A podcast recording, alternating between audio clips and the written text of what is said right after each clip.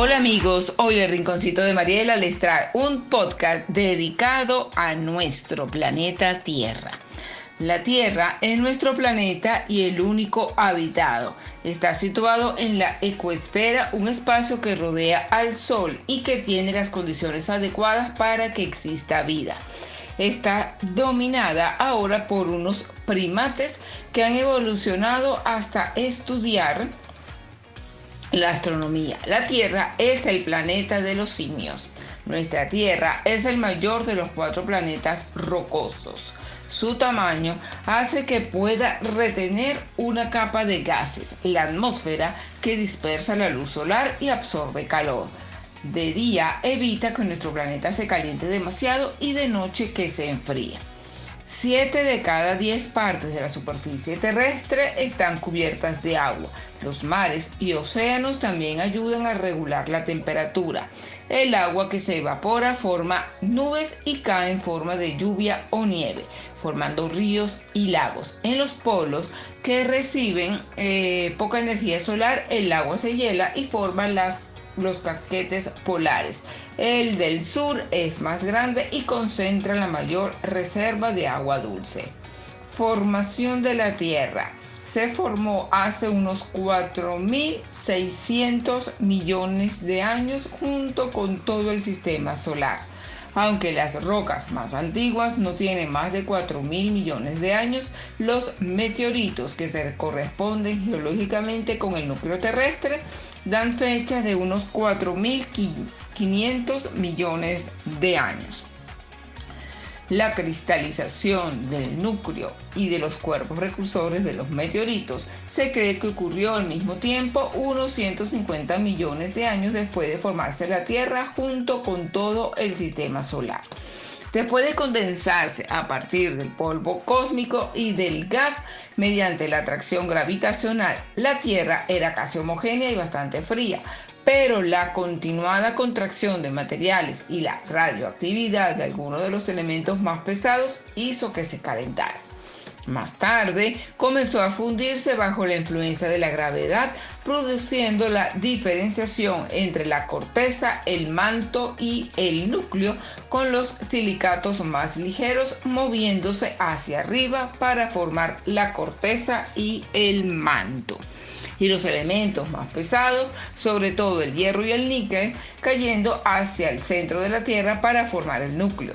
Al mismo tiempo, la erupción de los numerosos volcanes provocó la salida de vapores y gases volátiles y ligeros.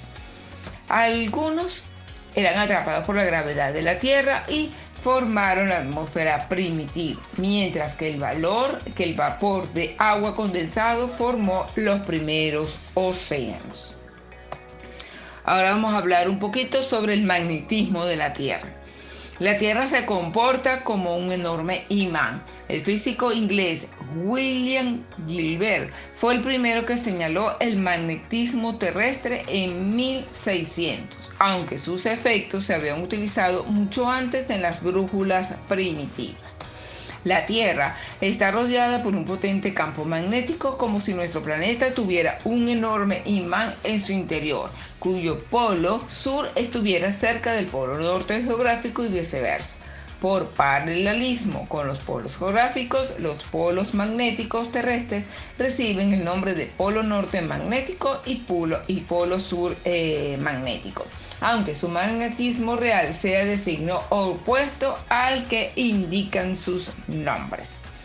El polo norte magnético se sitúa hoy cerca de la costa oeste de la isla Batur, en los territorios del noroeste en Canadá. El polo sur magnético está en el extremo del continente antártico en tierra Adelia.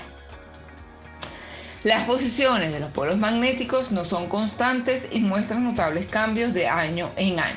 Las variaciones en el campo magnético de la Tierra incluyen el campo el cambio en la dirección del campo provocado por el desplazamiento de los polos. Esta es una variación periódica que se repite cada 960 años. También existe una variación anual más pequeña. Tanto los minerales del planeta como los productos de la biosfera aportan recursos que se utilizan para sostener a la población humana mundial. Sus habitantes están agrupados en unos 200 estados soberanos independientes que interactúan a través de la diplomacia, los viajes, el comercio y la acción militar.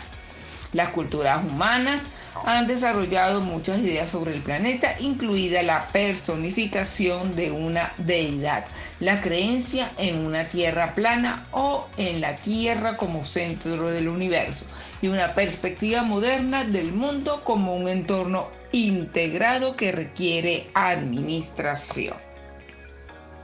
La estructura y la superficie. La Tierra es un planeta terrestre, es pequeño y rocoso.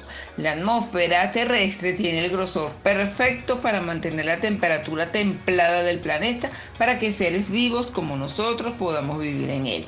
Es el único planeta en nuestro sistema solar que sabemos que tiene las condiciones necesarias para que haya vida. Está compuesto por nitrógeno en su mayor parte, pero tiene una buena cantidad de oxígeno que es lo que nos permite respirar. La Tierra es el único planeta que tiene una sola, nula, una sola luna. La Tierra tiene muchos satélites que la observan y la estudian. Aún nos falta mucho por aprender sobre nuestro planeta. La Tierra es el tercer planeta desde el Sol en nuestro sistema solar. Así, nuestros vecinos más cercanos son Venus y Marte. Espero que les haya gustado este podcast dedicado a nuestro planeta Tierra y esperamos que la humanidad siga cuidando de este bello planeta para que sigamos estando aquí.